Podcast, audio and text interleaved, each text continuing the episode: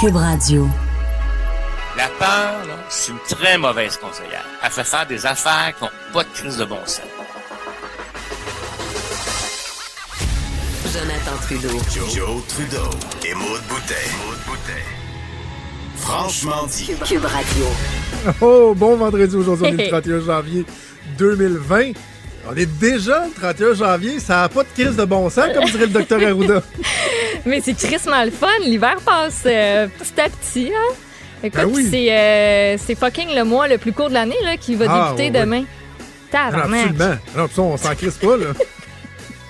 Ah non, mais si le directeur de la santé publique a le droit de sacrer comme un chartier, on a le droit de nous autres aussi, Chris. Mais hey, mes, mes parents, là, pis tes parents, ils capotent, là. Ils nous écoutent. Voyons donc, sont-ils vraiment en Notre train boss. de sacrer en nombre? Là, qui nous texte hier soir complètement outré. Et moi, je suis ben, tu sais, c'est ça, faut se calmer. hein. Faut se calmer. outré de, de, de ce que monsieur, de ce que docteur Arruda a dit? Ouais, il aimait pas. Je pense qu'il a pas aimé ça, qui sac. Ça faisait comme grand débat, puis on a coupé ça court parce que, Colin, euh, c'était hier soir, puis Ah, on avait d'autres choses à faire. Mais moi, ça, ça illustrait euh, très bien euh, ce qu'on se disait hier, que je vous rapportais, qui disait, ben là, à un moment donné, il faut se calmer. Là. On peut Est-ce que Luc, euh, notre boss, Luc Fortin, est-ce que c'est un, un pratiquant? Il est, euh, est-ce qu'il va à l'église? Et- Je sais pas. Il a été euh, insulté par euh, ce petit mot d'église du Oh non, ma mère, elle Arruda. aime pas ça qu'on sac, là. Elle vient de m'écrire. Wow! Ben, je le sais. C'est quoi le nom de ta mère? Je m'excuse, maman, Marjolaine. Je m'excuse, Ah, Marjolaine. Madame Arjolaine, on est vraiment désolé. Mais euh, c'est- votre fille qui a une mauvaise influence sur moi. On a déjà parlé quand je vais à Montréal, elle me pousse au vice, elle me fait voler du lait dans le frigidaire à la station, puis C'est tout de ma faute, c'est correct. ben épouvantable. J'étais un bon petit garçon. Vie de bonne. J'avais jamais sacré de ma vie avant de te rencontrer. Mais euh, c'est parlons-en de ça. Euh. On a eu la discussion hier à l'ajoute, puis au-delà du, euh, du Chris, là, là, je, je cite, Ouais. là, je, je cite Dr Arruda, au-delà du ça n'a pas de crise de bon sens, même dans la façon de faire, dans le procédé, j'ai pas aimé ça hier. J'ai pas aimé ça hier. Puis on l'a eu en, en entrevue, Dr Arruda, quoi, il y, a, il y a une dizaine de jours Mhm. Je le respecte énormément. Puis, tu sais, j'ai expliqué pourquoi j'ai géré. euh, ben, on était une équipe, mais je faisais partie de l'équipe qui gérait au niveau des communications la stratégie gouvernementale lors euh, de la crise du H1N1. Docteur Arruda, à ce moment-là, était numéro 2 de la santé publique. C'était le docteur Alain Poirier euh, qui, était, euh, qui était en charge. Et je le trouvais tellement bon, docteur Arruda. un bon vulgarisateur, euh, bon pour Absolument. assurer la population. Il est brillant. Mais là, hier, c'était malhabile ce qu'il a fait.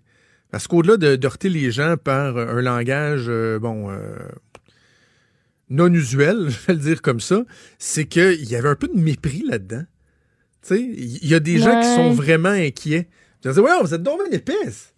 Non, ouais, je, comp- cave. je comprends. Tu sais, au lieu de dire, écoutez, vraiment, on fait un appel au calme, euh, faut pas. Il aurait pu le faire autrement. Tu sais, j'ai senti que à Arruda, il a peur qu'on l'échappe. Ouais.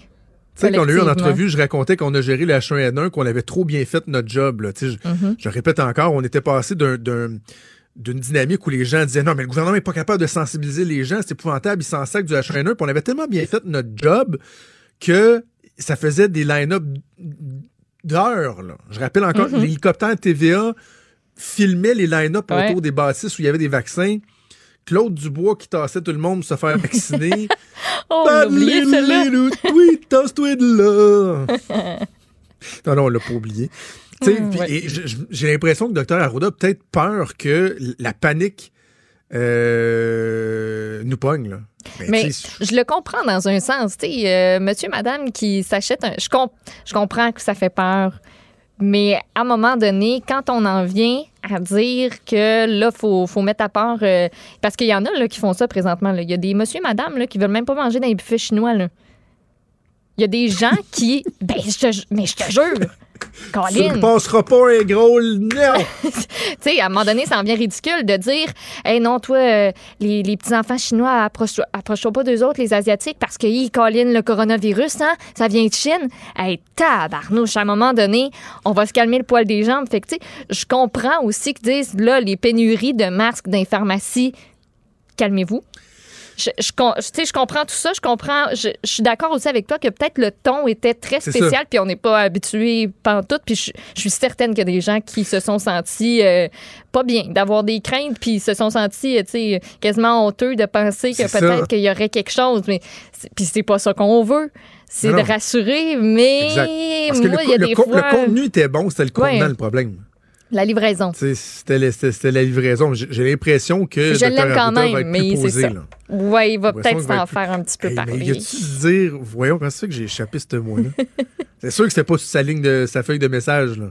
Ouais, clair, clair, clair. Là, les, les relationnistes, là, Ils ont dans la dû santé, faire sont des gros assis, yeux. là, ouh, ils ont dû faire, mais qu'est-ce qu'ils disent? Puis là, ils se sont dit, bon, on va juste parler de ce bout-là, puis on parlera pas du reste. Moi, je te gage qu'il y a des relationnistes qui respiraient dans des sacs en papier brun après. Dans des masques.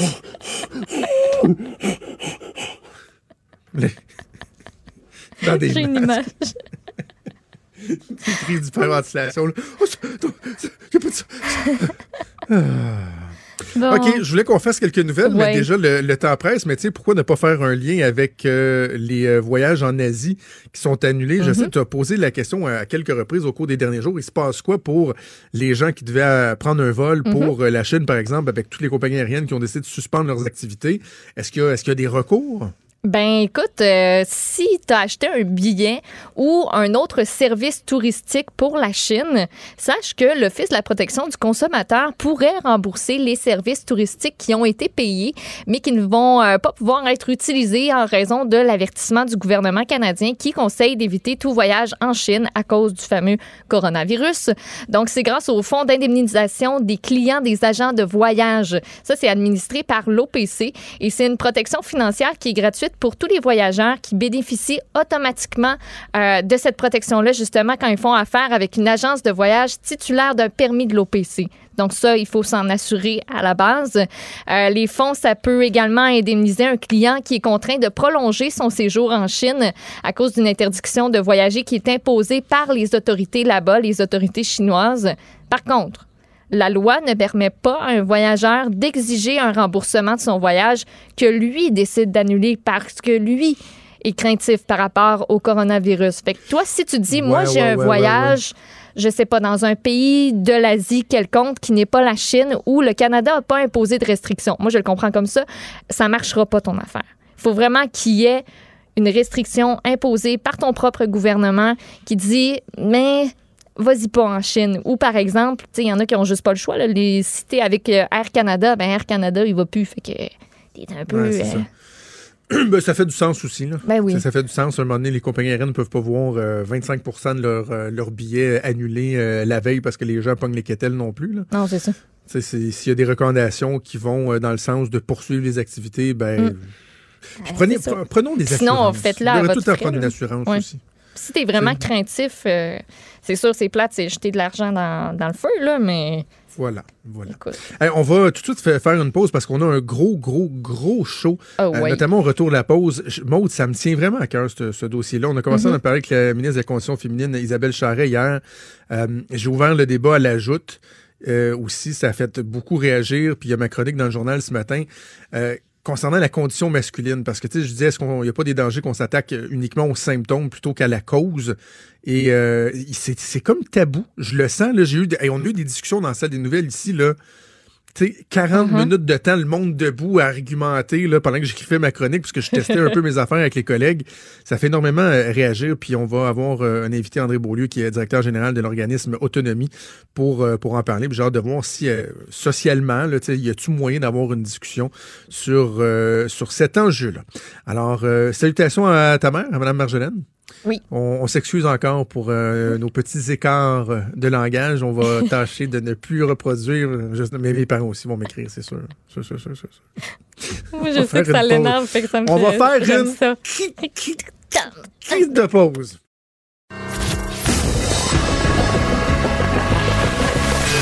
Franchement dit. Appelez ou textez au 187 Cube Radio. 1877 827 2346. Depuis hier, euh, notamment, bon, j'ai débuté à la joute et euh, ça fait l'objet de ma chronique dans le Journal de Québec, Journal de Montréal. Ce matin, je, je soulève une question. Une question qui euh, peut s'apparenter même à un tabou. L'importance ou l'opportunité ou la pertinence pour le gouvernement de s'occuper de la condition masculine. Oui, oui. Est-ce que euh, on pourrait euh, se dire que en 2020, avec les statistiques que l'on a, avec la situation que l'on connaît, il serait euh, pas le temps pour le gouvernement de, de s'occuper de la condition masculine, voire même, je parlais d'un ministère de la condition masculine, mais ça peut être un sous-ministériat, un secrétariat, de jumeler, par exemple, euh, le secrétariat de la condition féminine avec un, élément qui s'occuperait de la condition masculine, d'en faire un, secrétariat des droits humains, par exemple. Bref, est-ce qu'on a le droit de se poser cette question-là? On va en parler avec André Beaulieu, qui est le directeur général de l'organisme Autonomie, qui est en studio avec moi. Monsieur Beaulieu, bonjour. Bon matin. Cette question-là que je, je, pose, la discussion que je tente qu'on ait euh, dans la collectivité, c'est quand même pas la première fois que c'est évoqué. Il y a un rapport qui a été euh, présenté en 2004 et qui allait de 16 recommandations, qui faisait des constats qui étaient frappants, là. au niveau euh, de la toxicomanie, du suicide, du décrochage scolaire, de la criminalité, etc., etc. Les hommes font mauvaise figure, mais ça semble donc difficile d'accepter qu'un gouvernement pourrait agir et vraiment prendre ça à bras le corps. Écoutez, ça fait 40 ans euh, qu'on cumule des données euh, sur les garçons et les hommes. Donc, les les données que vous parlez, bon, des difficultés, euh, bon, euh, l'itinérance, euh, le suicide, les troubles de dépendance, les homicides, c'est masculin mur à mur, mais c'est masculin mur à mur bien avant ça. Donc, le décrochage scolaire, c'est masculin. Exact. La consommation de ritalin, c'est masculin. Les troubles de comportement à l'école primaire, c'est masculin. Il y a même des études qui disent que dans les CPE, donc dans, dans les garderies, 15% des garçons, quand ils rentrent à l'école, ont déjà un an de retard sur certaines échelles développementales. Et ça, là, moi, là, j'invente rien, puis je suis pas, suis pas un chercheur, mais je vous dis que ça fait 40 ans qu'on a ces données-là. Et vous dites, est-ce que le gouvernement peut faire quelque chose? Est-ce qu'il doit faire quelque chose? Écoutez, le rapport que vous mentionnez, l'organisme que je représente, Autonomie, a siégé sur ce comité-là qui a commencé en 2002 qui a déposé à M. Couillard à l'époque ce rapport-là. En gros, ce qu'il dit, si je vous le résumais simplement, les hommes, à peu près 15% des hommes, ont des difficultés, puis les difficultés sont de plusieurs ordres, puis on devrait s'en occuper. en gros, là, c'est ce que le rapport dit. Et le suivi de ça, parce qu'il faut comprendre que ça, c'est en 2004 que ça a été déposé. Ça fait 16 ans. En 2017, le ministère de la Santé a déposé son premier plan d'action ministériel en santé et bien-être des hommes.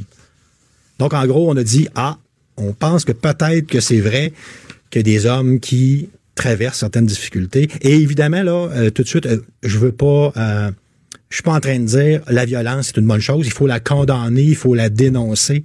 Évidemment, les gens qui doivent aller en prison doivent y aller. Mais il y a une chose qui est sûre. Il y a un manque à plusieurs niveaux. Puis je pense que collectivement, hommes et femmes, ont construit les hommes qui pose ces gestes-là. Mhm. Donc, personnellement, moi, moi j'ai cinq enfants. Je suis père de trois garçons, deux filles. Je suis, j'ai un rôle à jouer dans ah leur développement. Et je suis heureux qu'ils soient venus au monde en deux, dans le monde au Québec dans lequel on vit. Parce que mes filles, entre autres, mes deux filles, peuvent avoir des services s'ils ont besoin. Il y a une panoplie de services. Il en manque encore. Puis les centres d'hébergement ont bien raison. Ils ont besoin de ressources additionnelles. Mais mes garçons aussi, je suis préoccupé par eux. Exact. Et eux aussi devraient pouvoir obtenir de l'aide si jamais ils traversent des difficultés qui, à la base, semblent communes, même banales quelquefois. Mais malheureusement, dans ce genre de dossier-là, bon, qui nous occupe bon, depuis quelques mois, mais qui nous occupe depuis ah oui, vous, ça, 40 ça fait longtemps. Euh, il y a toujours, toujours des profils similaires, ça se ressemble. Parce que, euh, M. Beaulieu, c'est intéressant ce que vous dites. Il y a des gens qui ont, communiqué avec moi, puis de façon générale, lorsque je commente la chose politique, je suis plus quelqu'un qui plaide un certain désengagement de l'État. Je, je suis tanné que l'État soit partout. Puis le monde dit, ben, c'est, comment ça se fait que tu veux que l'État s'occupe de ça? C'est aux parents. Oui, c'est aux parents, mais encore faut-il que les parents, eux, aient été j'emploie le terme formaté, là, même si je l'aime pas, mais aient été euh, bien éduqués. Donc, c'est pour ça que il faut travailler à l'horizontale, partir de la petite enfance, en parler en éducation, en parler en soins de santé, en parler au niveau de la sécurité publique, en parler à tous les niveaux. Et c'est pour ça que je pense qu'à un moment donné, le gouvernement doit se saisir de ça. Mais ça demeure tabou là. Je me trompe pas en disant ça, ça demeure tabou. Moi j'ai des discussions avec bien des gens depuis hier, puis je me fais dire "Oh oui, mais les femmes euh, tout n'est pas réglé." Absolument, je suis d'accord. Tout n'est pas réglé, mais on peut-tu marcher puis manger de la gomme ensemble et se rendre compte que lorsqu'on parle de la violence faite aux femmes, comme je, je- je le mentionnais puis comme j'ai écrit également, on s'attaque aux symptômes. Tu sais, oui, je veux qu'on investisse dans les maisons d'hébergement pour, pour les femmes, qu'on qu'on suive euh, davantage des hommes qui représentent un risque, mais si on s'attaque aux symptômes, mais si ces femmes-là sont sujettes à être victimes de violence, c'est parce qu'il y a des hommes, il y a aussi des cas de femmes, mais majoritairement, il y a des hommes qui vont les violenter. Est-ce qu'on peut s'attaquer à la cause? Mais ça semble être un tabou encore. Ben écoutez, comme je vous dis, ça a pris quand même quelques décennies à arriver à un premier plan d'action au ministère et c'est un pas dans la bonne direction. Donc enfin, on reconnaît que des hommes ont certains besoins et on commence à mettre en place bon, des mesures et des sous. Mais c'est clair. Écoutez, j'ai fait moi-même, hein, je, je vous l'ai dit, puis je prends toujours ces exemples-là parce que c'est simple à comprendre. Quand ma fille se fait mal à trois ans et quand mon garçon se fait mal à trois ans, j'agis pas pareil. J'agis pas pareil. Ouais. Et c'est pas parce que je le sais pas. J'ai pas agi pareil moi-même dans ma propre vie, mais ça fait en sorte que ces hommes-là, ces garçons-là, qu'on construit encore aujourd'hui, on peut changer la donne. C'est appris, ces comportements-là. Ouais. Le contrôle, qu'on parle tout. On, on est omnibulé par ça. Écoutez, le contrôle, on l'apprend quelque part. On vient pas au monde contrôlant. Ben, euh, c'est une des questions que je pose régulièrement. Ça, quand on parle des problèmes de l'homme, les difficultés euh, à accepter les, les échecs, les, les ruptures, la violence, des fois, je dis, coudonc, c'est-tu inné, cette affaire-là, ou c'est acquis? En Tu sais, tout cas, on est-tu comme ça ou c'est une construction? Écoutez, comme je vous ai dit tantôt, je suis pas un chercheur. J'ai pas lu encore bon d'éléments qui me permettent de croire qu'on vient au monde comme ça. Mais il y a une chose qui est sûre. Euh, malheureusement, en 2020, et la réalité, elle est vraiment implacable, on construit des hommes encore aujourd'hui qui tuent. Et ça, pour moi, là, c'est une aberration. Ouais. On a le pouvoir collectivement. Oui, il y a une- il y, a, il y a une responsabilité individuelle, évidemment mais on a collectivement le pouvoir de changer cette donne-là. Mais c'est sûr qu'il faut sortir un peu, puis c'est un peu ce que je vous avais un peu parlé par rapport à votre article, conditions masculines, conditions féminines. On est encore dans les femmes d'un bord, les hommes de Faut l'autre. pas que ce soit une dualité. C'est-à-dire que ce que je crois, c'est que ensemble, on construit ces garçons-là et ces hommes-là qui finissent, malheureusement pour certains, à commettre des gestes irréparables. Et je pense qu'on doit travailler ensemble à faire la différence. Et le rêve, ça serait effectivement d'avoir quelque chose qui ressemble à un ministère de la condition humaine. Non, mais M. Beaulieu, on est à une époque où on parle des genres, là. Tu sais, il y a les hommes, il y a les femmes, mais il y a les personnes non genrées, il y a les trans, il y a la communauté. On Donc, mettons tout ça là-dedans. C'est-à-dire que les êtres humains qui traversent des difficultés, là, ça va toujours à- à être le cas. Par contre, pourquoi ne pas développer des outils euh, qui sont adaptés à leur réalité? Et on n'est pas construit pareil, on fonctionne pas pareil et c'est bien correct que ce soit comme ça. Maintenant, pourquoi pas travailler ensemble? Puis comme vous disiez tantôt, bon, vous parlez de euh, espèce de tout le monde doit s'occuper de tout. Donc, la transversalité entre les ministères, tout le monde doit se préoccuper des garçons et des filles. Tout le monde. Mais je pense qu'actuellement, on est encore dans moi, comme je suis euh, un homme, je vais en avoir moins parce que je suis identifié comme un, un agresseur, un méchant. C'est Et- ça. Et madame est identifiée comme une victime, et, et c'est le cas dans plusieurs situations, va devoir être plus aidée.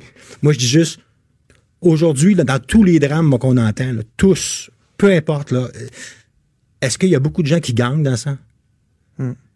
Je pense qu'on perd tous, évidemment, mes sympathies aux familles, c'est clair. Mais si on veut que ça change, oui, ça prend une volonté gouvernementale de faire quelque chose.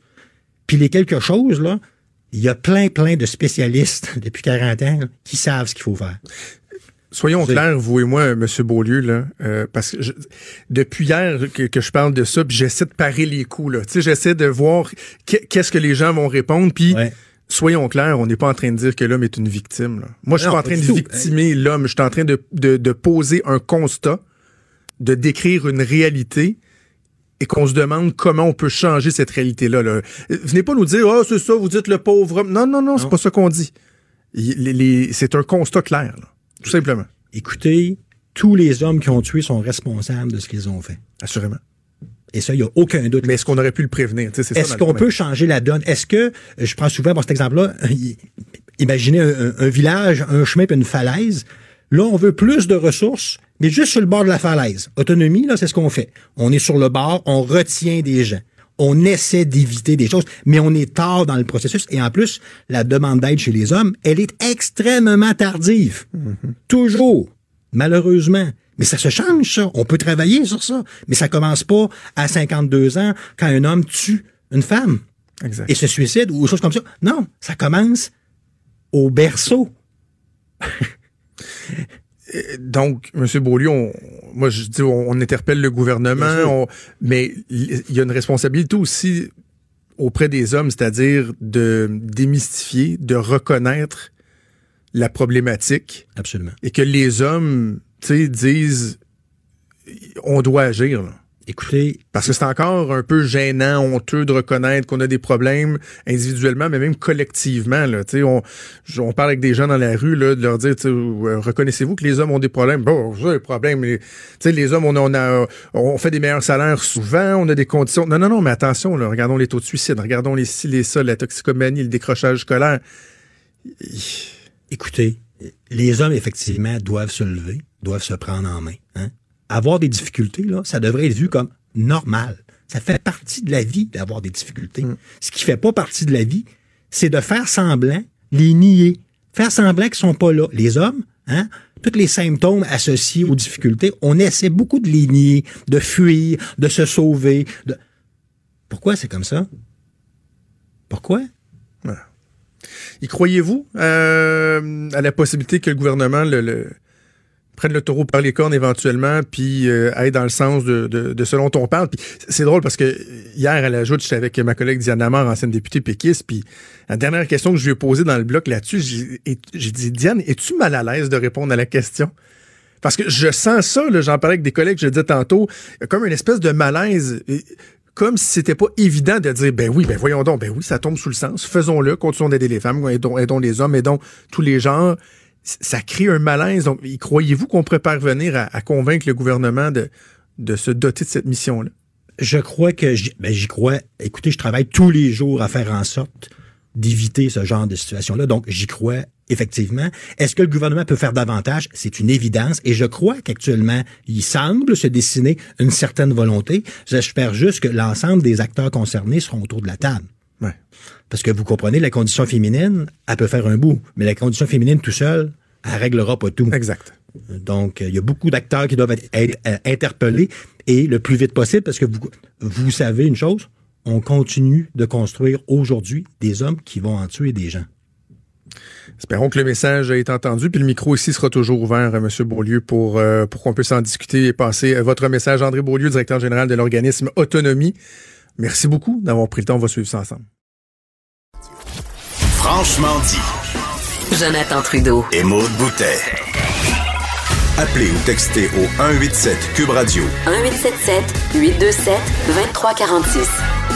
Cube Radio. Cube Radio. On va faire le bilan de la semaine politique avec ma collègue Emmanuel Latraverse que je rejoins au bout du fil. Salut Emmanuel. Bonjour. Emmanuel, je, avant qu'on parle de nos sujets, je suis curieux de t'entendre sur euh, ce dont je parle depuis hier à la joute dans mon émission de radio et, et dans le journal, puis on vient d'en parler avec le directeur général d'autonomie, André Beaulieu. Cette notion de d'inciter, de sensibiliser le gouvernement à l'importance de, de prendre à bras le corps le dossier de la condition masculine, que ce soit par euh, une, une structure quelconque, de jumeler ça avec le secrétariat de la condition euh, féminine, d'avoir un secrétariat aux, aux droits humains, peu importe la façon, mais de dire le gouvernement devrait se rendre compte que la cause du symptôme, c'est-à-dire le fait que les, femmes soient euh, victimes de, tellement de violence, ben, la cause, c'est les hommes qui gèrent mal leurs émotions, qui, euh, euh, qui échouent dans tellement d'autres domaines, la toxicomanie, la criminalité, la, réussite scolaire, etc. Et que le gouvernement devrait s'occuper de cette problématique sociale-là.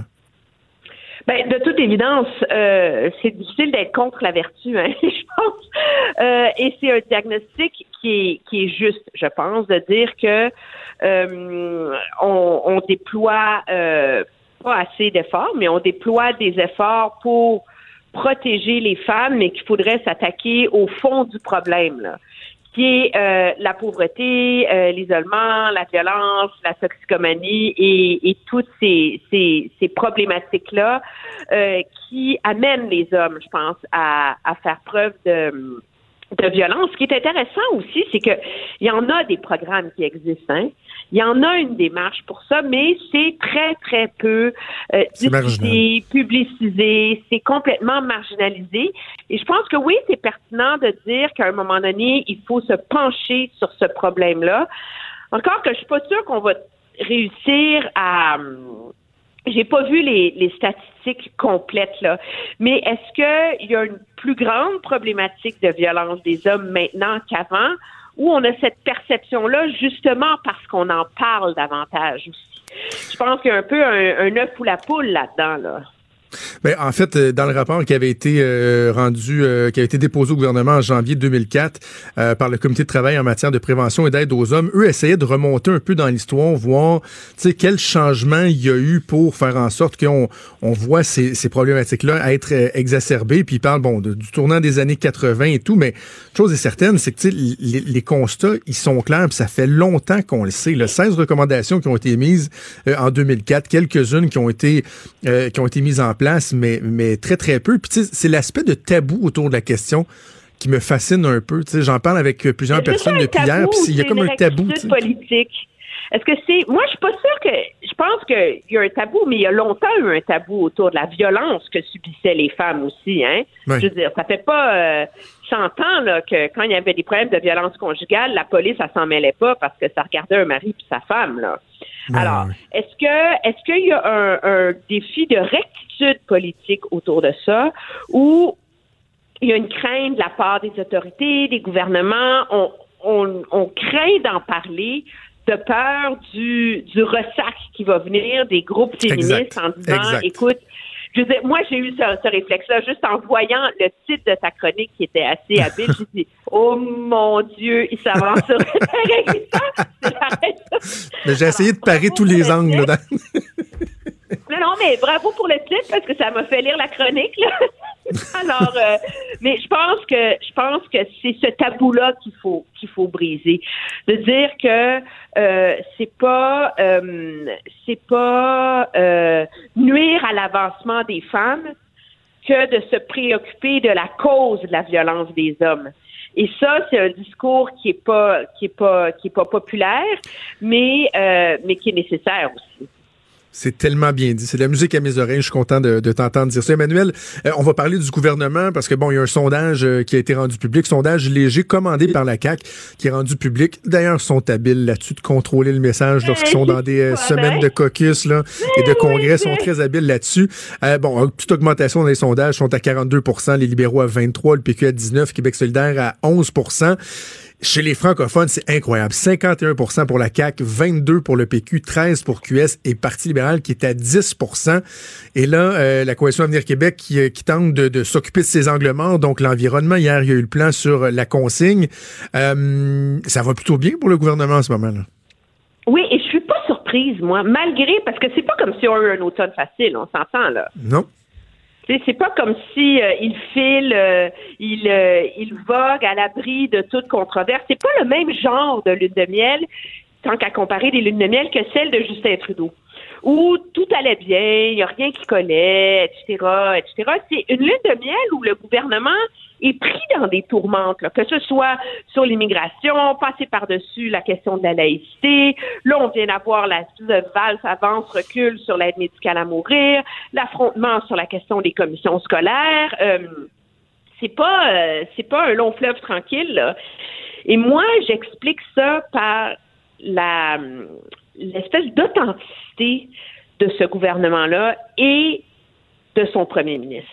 On a remarqué, moi je trouve ça tellement risqué, le premier ministre, il fait des points de presse presque à tous les jours, il parle, il répond sur tous les sujets, il couvre ses ministres, quand il se trompe, il l'admet, des fois il s'en fâche, mais les Québécois ont l'impression d'avoir un être humain normal à la tête de l'État.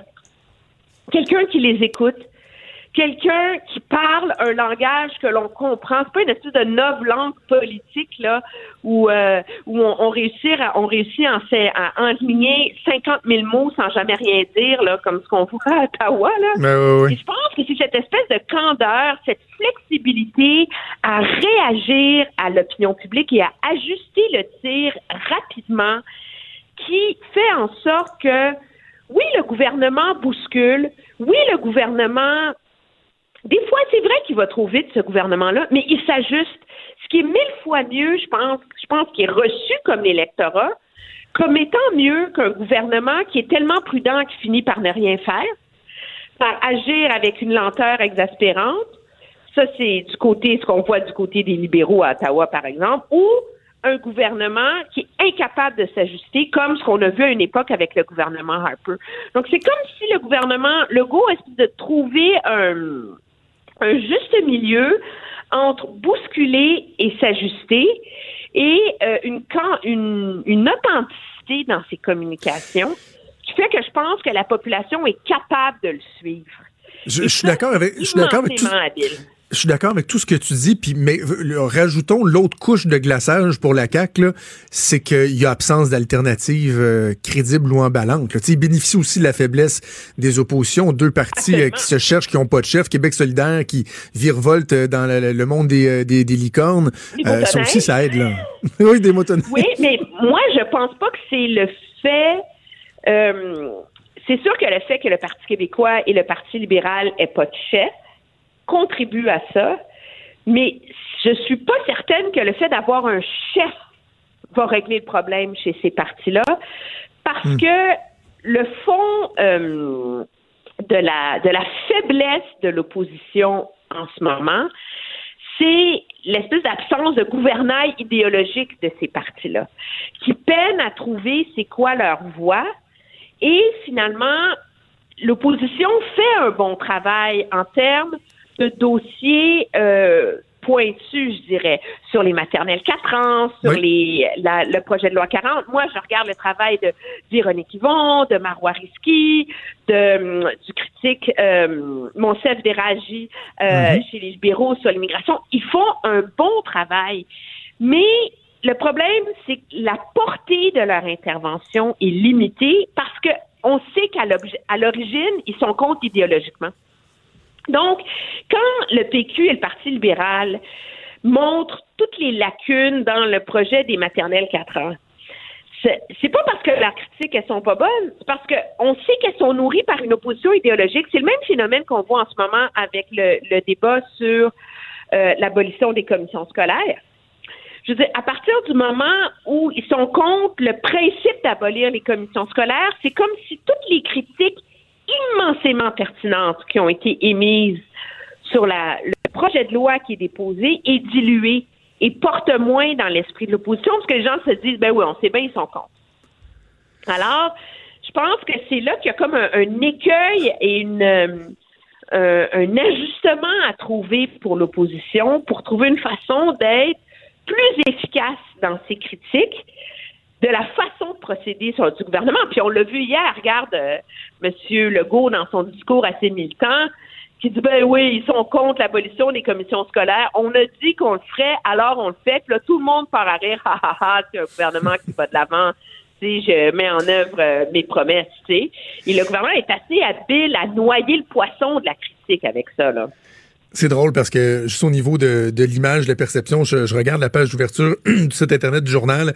À droite, la nouvelle sondage léger, la CAQ a toujours le vent dans les voiles. Et à gauche, c'est Roberge menace de recourir au baillon pour le projet de loi sur la gouvernance scolaire. des fois, ceci explique cela. Là. justement, cette position-là, cette aisance-là, le confort qu'ils ont par rapport à, la satisfaction de, l'opinion publique, les amène à être euh, très confortables et à l'aise de dire, ben écoute, ça marche pas, on, va le bulldozer. Là. Mais ça peut être ça peut être une arme à deux tranchants aussi à un moment donné, par exemple. Ben, c'est une arme à deux tranchants dans le, forme que, dans le sens que moi, je me suis penchée sur la question de la réforme des commissions scolaires. Écoute, c'est tellement compliqué comme projet de loi. Là. Puis le système d'éducation est tellement, c'est comme tellement un, ogre tentaculaire, un peu comme le ministère de la Santé, là, où c'est tellement difficile à comprendre que c'est très difficile de convaincre la population des, détails qui fonctionnent pas dans ce projet de loi-là. Et ça, le gouvernement est, assez habile à s'en tenir à la manchette de ses objectifs et d'évacuer les détails de la mise en œuvre. Euh, Ceci étant dit, ça ne veut pas dire que le train va pas arriver là, parce que si ça fonctionne pas, ces réformes-là, si ça porte pas les fruits, là, le ressac de la population va être immense. Et moi, je pense qu'un des gros écueils aussi dont on parle pas beaucoup, mais c'est des pics Damoclès au-dessus de la tête du gouvernement, c'est la question de la santé. Parce que Mhm. euh, ça va pas, ça fait un an et demi qu'ils sont au pouvoir. Moi, je vois pas d'amélioration dans les urgences. Je vois pas d'amélioration dans l'accessibilité aux soins. Je vois pas et et ça, euh, et ça c'est un peu dangereux aussi. Là, c'est l'espèce de de, de risque euh, souterrain là, qui plane sur tout gouvernement. euh, au point où il n'y a plus personne qui s'imagine qu'on va être capable de le régler, ce problème-là. là. Je te raconte l'anecdote en, en terminant. euh, Quand on dit que les, les, euh, les résultats tardent à apparaître au niveau de la santé, j'ai une collègue euh, de travail ici dans le Stade des Nouvelles qui hier cherchait un rendez-vous pour ce matin parce que son plus jeune avait bon une menace de streptocoque là et avait des symptômes. Donc voulait se magasiner un rendez-vous. Elle a appelé dans une clinique puis elle a dit personne lui a dit si vous voulez avoir une chance d'avoir un rendez-vous à quelque part dans la journée demain, vous devez être sur le téléphone à 4h30 cette nuit, pas une minute de plus. À 4h30, vous devez appeler le système de réservation qui va prendre les réservations pour la journée parce que sinon, oubliez ça, vous êtes cuit. Mec, il se passe quoi, tu penses? Ben, le monde va dans les urgences. Puis, le, problème, ben, il est là, encore là et on sent prochaine, pas que ça avait va d'être réglé. Mais ouais, puis la semaine prochaine, il va falloir appeler à 3h30, puis la semaine d'avant. Je veux dire, moi, je pas, je comprends pas, je suis pas une spécialiste, ok, de l'organisation du système de soins de santé, et je prétends pas que l'Ontario est un est un havre où tout fonctionne. Il y a un débat sur la médecine d'urgence, le monde dans les couloirs et tout le reste. Mais sérieux, je ne connais personne dans notre cercle social en Ontario qui est pas capable de se trouver un médecin de famille dans un groupe de médecine familiale. Ah oui. Alors, c'est, il, y a, ça, ça, il doit bien y avoir quelque chose qui fonctionne quelque part là et qui est possible de mettre en œuvre. Là.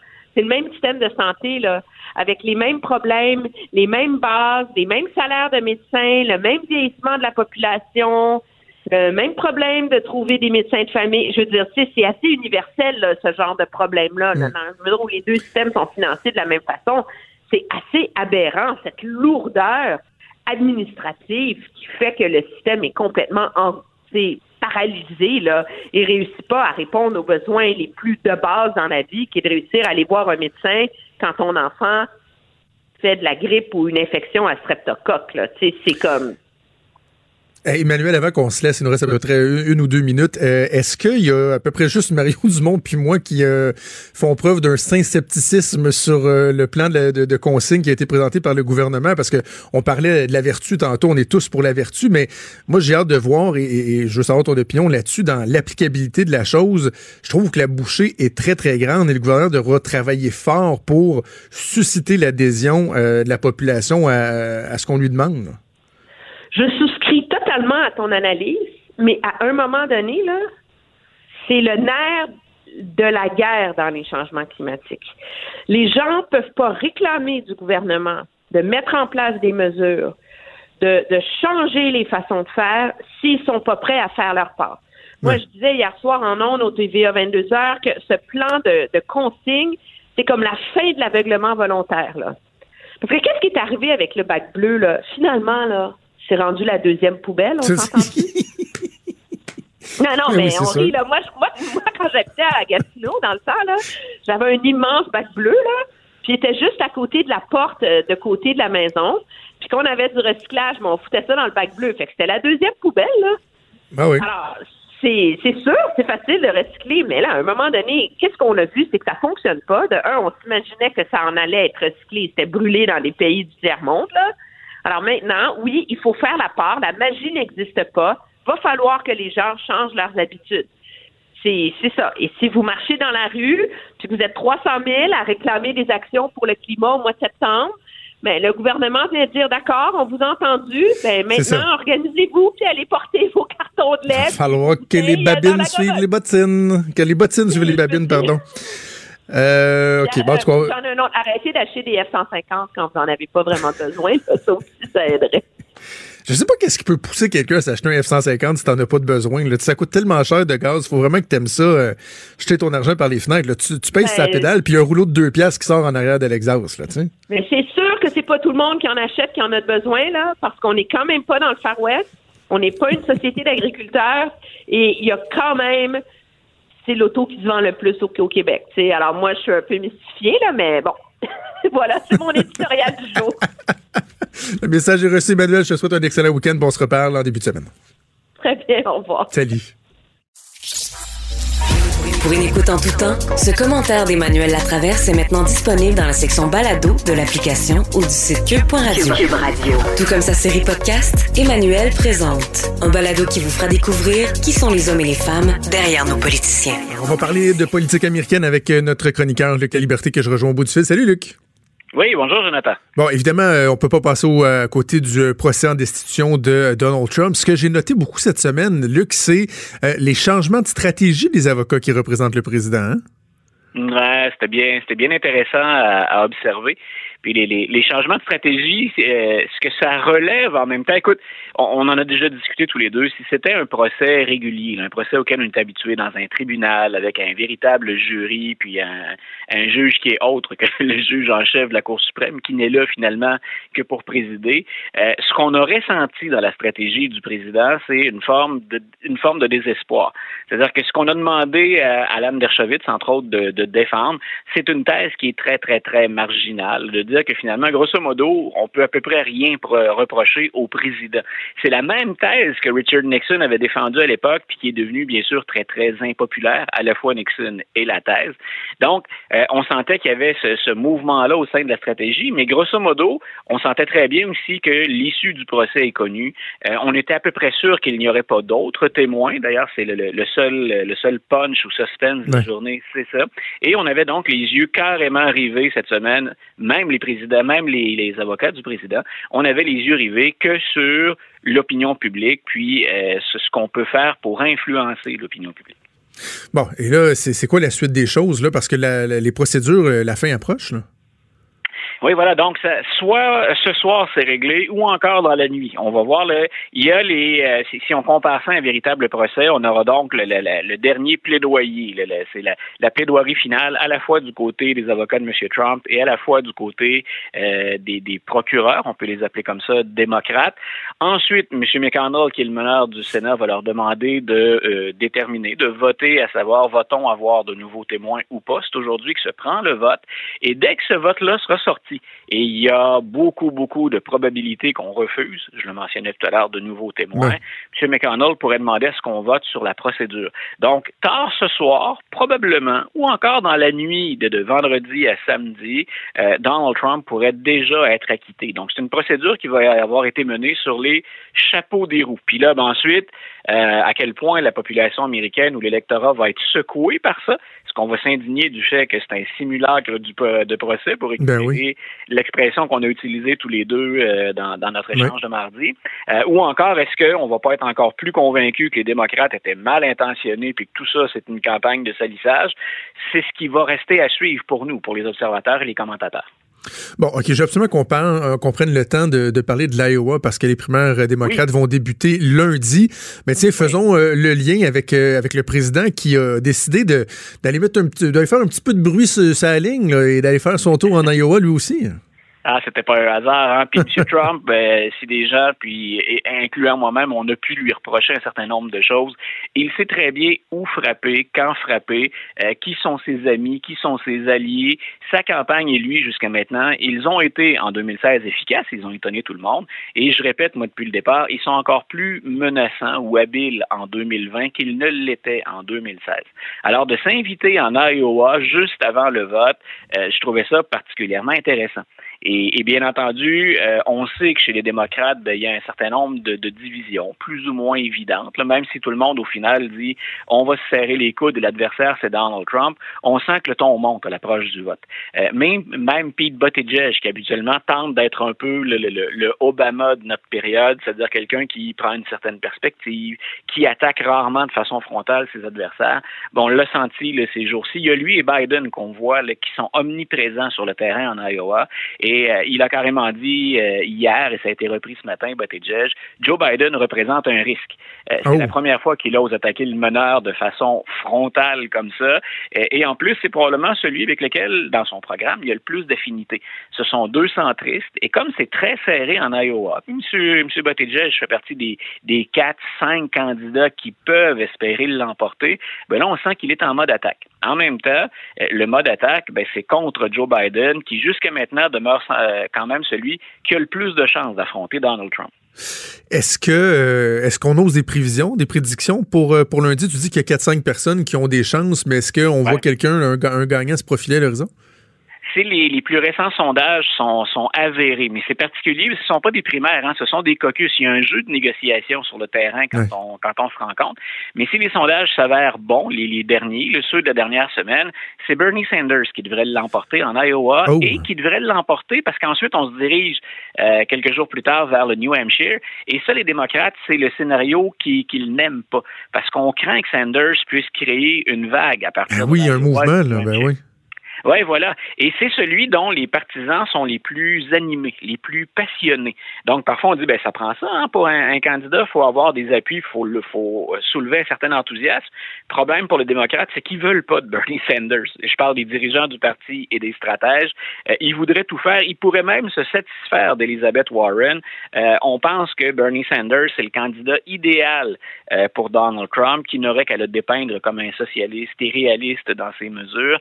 Donc, ça va être intéressant à suivre, peut-être pour les mauvaises raisons, si on est un démocrate, mais de l'extérieur, moi je le répète depuis longtemps, donc il va falloir faire un ménage d'abord au sein des, très nombreux candidats, puis ensuite faire un choix qui n'est pas évident. Fait-on campagne plus au centre ou est-on progressiste? Et si on est progressiste, est-ce qu'on veut vraiment aller aussi loin? Qu'est-ce que propose oui. Bernie Sanders? Et si lundi soir, on annonce que Sanders l'a emporté, euh, moi, je pense qu'on va se gratter la tête beaucoup du côté de la- de- de- des- responsables de la stratégie démocrate. Dans les suspects usuels, là, dans, dans les 4-5 meilleurs dont on parle, est-ce qu'il y en a qui ont décidé de, ne pas gaspiller trop de temps là, dans l'Iowa, sachant que, bon, euh, finalement, le, en- le jeu en voudrait peut-être pas la chandelle? On sait que la- l'argent, entre autres, est le nerf de la guerre. Est-ce qu'on sent qu'il y en a qui, euh, qui, qui, qui accordent moins d'attention que d'autres? M. Biden a déjà euh, tenté de, de, de, de tirer un peu, les, d'entraîner les attentes vers le bas en disant euh, l'Iowa, c'est un État, c'est historiquement euh, important au sens où on débute toujours là, mais ce n'est pas la fin du monde. Et Michael Bloomberg a presque dit qu'il s'en fichait. Ouais. Lui, il vise le 3 mars. Il vise le premier Super Tuesday, Mhm. le premier Super Mardi, où 15 États vont se prononcer. Alors, M. Bloomberg, il joue, le- en anglais, on dirait le, le- le long game, une stratégie à, à plus long terme. Et pendant ce temps-là, ben, il dépense généreusement. Ce sont des sommes colossales. Et lui dit, on va faire pencher la balance si elle a à pencher euh, au début du mois de mars. Donc, c'est intéressant, mais bien entendu, tout ne se joue pas. Moi, je pense qu'on va être rendu euh, fin mars, début avril, avant de déterminer quelle va être vraiment la tendance chez les démocrates. Mais bien entendu, on aura réduit le nombre de candidats. On est passé de 25 à 5 ou 6 qui ont encore des, des, des chances potentielles. Ça va se réduire à 3 ou 4 très, très bientôt. Luc, on sait que souvent le- le- la politique euh, et le sport trouvent le moyen de se côtoyer ou en tout cas de s'influencer. Est-ce que euh, avec le week-end Super Bowl, comme euh, ces primaires-là vont avoir lieu le lendemain du Super Bowl, est-ce que est-ce qu'il y a une crainte au niveau politique que euh, le Super Bowl fasse vraiment ombrage, euh, vienne prendre toute la place et, et- et nuise à la participation, à la capacité de, de- de véhiculer son message au cours au cours du week-end, au cours des derniers jours, même je dirais au cours de la dernière semaine? Ben, pour le meilleur et pour le pire, les deux vont se côtoyer, mais euh, les, deux vont se faire mutuellement de l'ombre, parce qu'on sait que Donald Trump et Michael Bloomberg se sont invités par l'intermédiaire de publicité. Donc, on s'est acheté du temps d'antenne pendant le Super Bowl. Oh oui. Euh, donc, euh, oui, donc on, on a chacun, euh, on aura chacun 60 secondes pour 10 ou 11 millions de dollars. là. Les sommes varient un petit peu Oh. selon les euh, selon les sources, disons 11 millions de dollars. Donc, il y a à peu près que Michael Bloomberg qui peut se permettre de faire ça, puis qui pense que c'est une bonne idée. D'ailleurs, ce qu'il annonce, c'est qu'essentiellement, il va parler des, des armes à feu dans cette pub-là. Donc, on va le présenter comme candidat, mais également comme activiste, parce que c'est ce qu'il est. Là, il a mis euh, une partie de sa fortune au profit de cette cause-là. Donc, pour un amateur de politique et de sport comme moi, c'est doublement intéressant. Pour quelqu'un qui voulait prendre une pause de politique et ne, que ne, et, ne regarder que Laurent Duvernay tardif tenter de devenir le premier Québécois ou le deuxième là, dans un match du Super Bowl, tenter de dominer les Niners, ben ça vient un peu gâcher le, le, portrait. Euh, mais c'est certain, bien sûr, qu'on va moins parler de, de, de, la primaire la veille. Là, on va moins parler de dimanche, du vote du lendemain. Mais on, on s'est quand même invité, les politiciens, Bloomberg et Trump, euh, pendant le Super Bowl. Avant que je te laisse l'amateur de sport en toi, euh, son cœur penche pour, pour quelle formation dimanche? il est déchiré, l'amateur de sport. je, concède un très léger avantage aux Niners, mais qu'est-ce oh. que j'aimerais euh, voir Laurent euh, porter le Super Bowl, euh, puis et couronner une carrière qui, qui était qui rien de moins qu'exceptionnelle. Je veux dire, qui, qui rêve pas de devenir ou d'avoir le potentiel d'un Laurent Duvernay tardif. Donc c'est un brin chauvin. On a un, des nôtres qui est là. Il a un excellent quart arrière en plus. La puissance à l'attaque, elle est du côté des, des Chiefs. En même temps, je pense que la défense des Niners est en mesure de faire le travail. Donc, je, suis vraiment partagé. Si j'avais à parier, écoute, les Niners, mais par très peu. On va suivre ça d'ailleurs dans, quelques instants. On va s'entretenir avec Stéphane Cadorette du Journal de Québec, Journal de Montréal, qui est sur place, chanceux à Miami. Puis on va également avoir un quiz euh, que Mathieu ah. Boulay va, nous faire sur tout ce qui entoure le Super Bowl. Ben, bon Super Bowl euh, dimanche, euh, Luc, et on se reparle au lendemain des primaires en Iowa, mardi prochain. Parfait. Bonne fin de semaine. Bon match.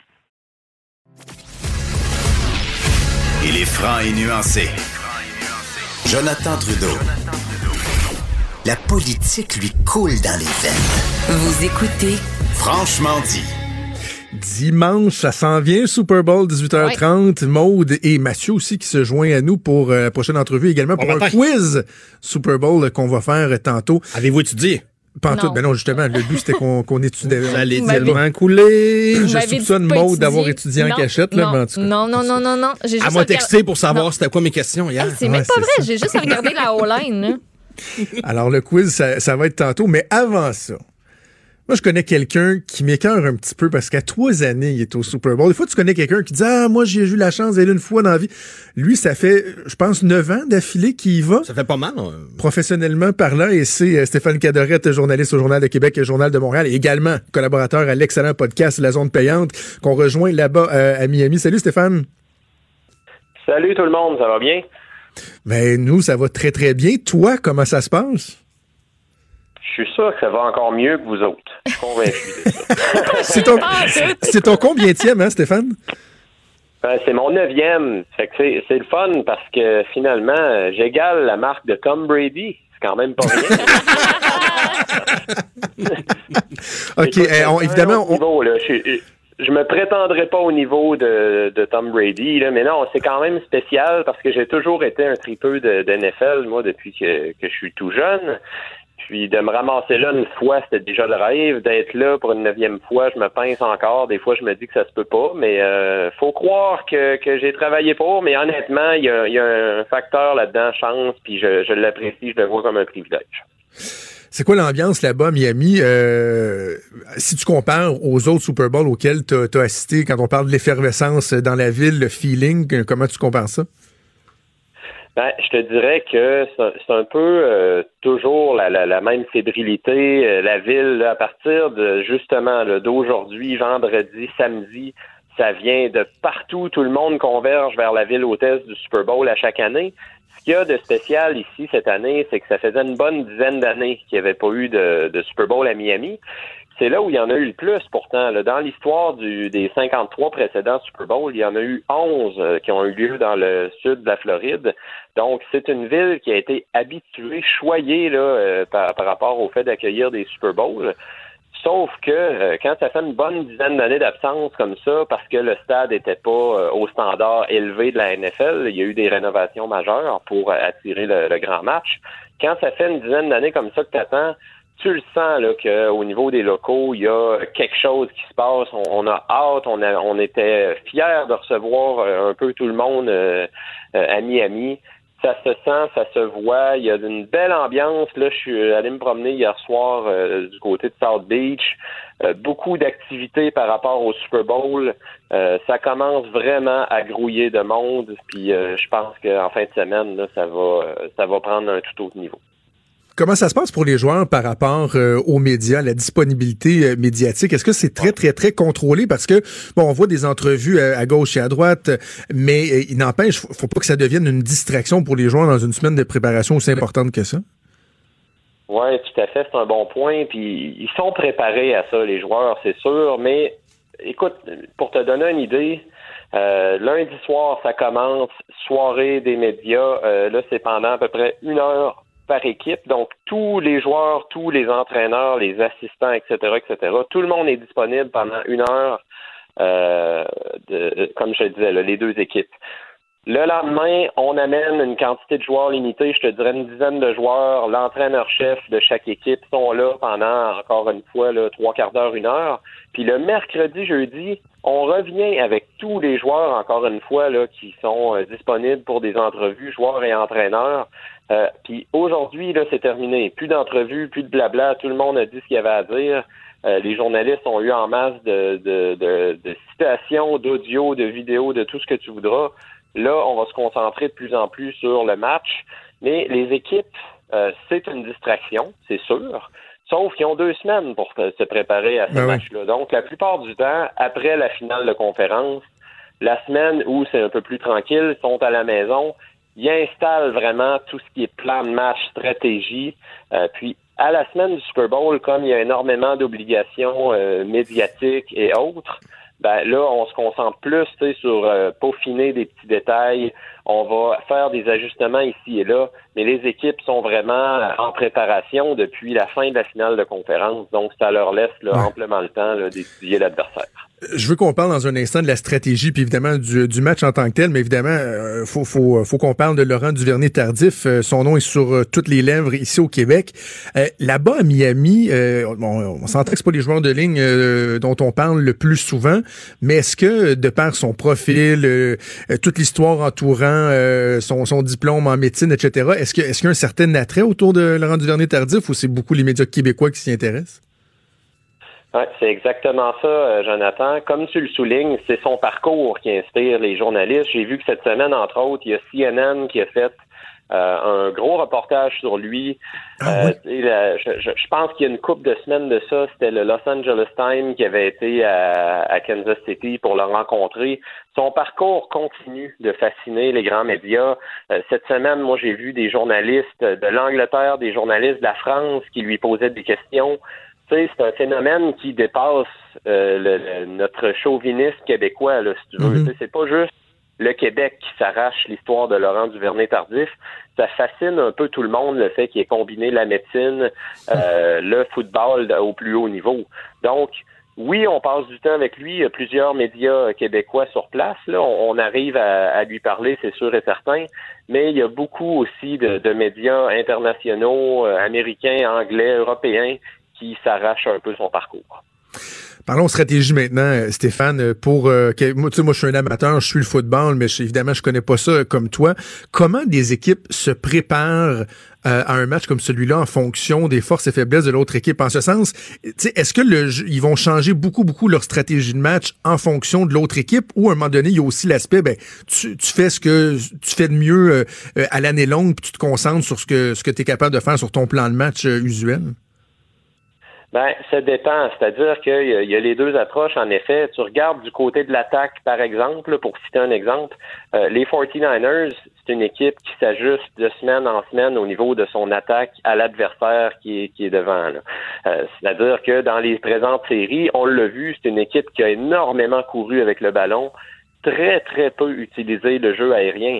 Mais on a vu des matchs cette saison des 49ers. Je pense par exemple à un duel contre les Saints qui était très explosif, très haut en pointage. Puis là, euh, c'est une attaque qui a passé à outrance. on a vu Jimmy Garoppolo à son meilleur, ce qu'on n'a pas vu en série. Par contre, du côté défensif, pour reprendre l'exemple des 49ers, c'est une équipe qui fait tellement les choses bien de la même façon depuis le début de l'année. Pas une équipe qui varie beaucoup ses recettes. C'est-à-dire qu'on applique la pression à quatre joueurs sur la ligne défensive. Il n'y a pas beaucoup là, de, de couvertures de passes qui sont différentes d'une semaine à l'autre. On applique à peu près les mêmes principes parce que c'est une défensive qui a connu énormément de succès avec cette façon de faire-là. c'est sûr qu'il va y avoir des petits ajustements à gauche, à droite pour essayer de contrer euh, Patrick Mahomes et les Chiefs. Mais encore là, tu fais ce que tu as bien fait durant l'année, puis généralement, ben c'est c'est pas là où tu vas complètement virer de bord un plan de match.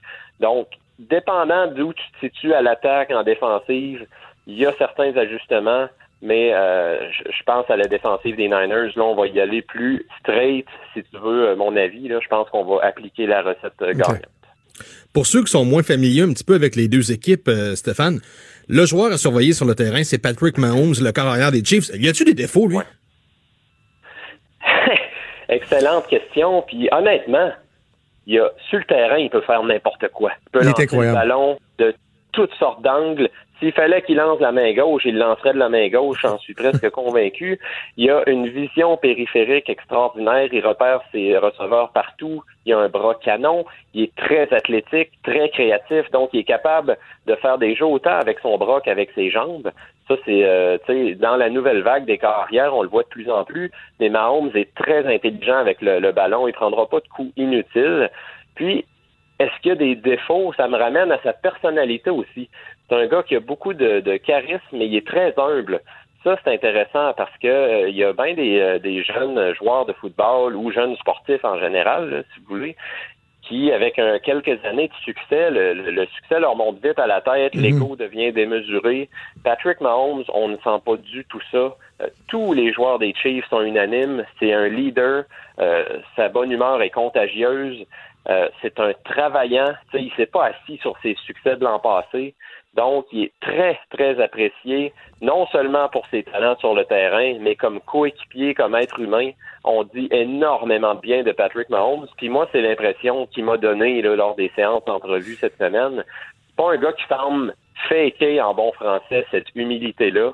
Euh, c'est pas un rôle qu'il joue semble très, très, très terre à terre, Patrick Mahomes, malgré euh, tout le, succès qu'il connaît depuis l'an passé. Donc, euh, il n'y a pas beaucoup de défauts, là, mais on va en trouver à un moment donné, là, mais pour l'instant, ça va très bien quand tu parles de, de, de sa, sa, sa, capacité à lancer le ballon en toutes circonstances, je disais que notamment son euh, passé de joueur de baseball, il était arrêt court au baseball, il aurait pu euh, probablement se rendre dans, dans, les ligues majeures. Puis s'il y a bien une position où tu lances souvent de façon tout croche sur un pied en déséquilibre, c'est à l'arrêt court. Et lui reconnaît que euh, cette formation-là l'a aidé là, dans, dans, dans, sa façon de, de, de jouer comme corps arrière. Oui, exactement. Puis euh, il l'a dit cette semaine, Mahomes, il a dit on devrait jamais limiter les enfants à un seul sport. Moi, ça m'a aidé énormément de jouer au baseball, au basketball, au football. Donc, c'est un athlète au sens pur du terme. C'est pas juste un joueur de football.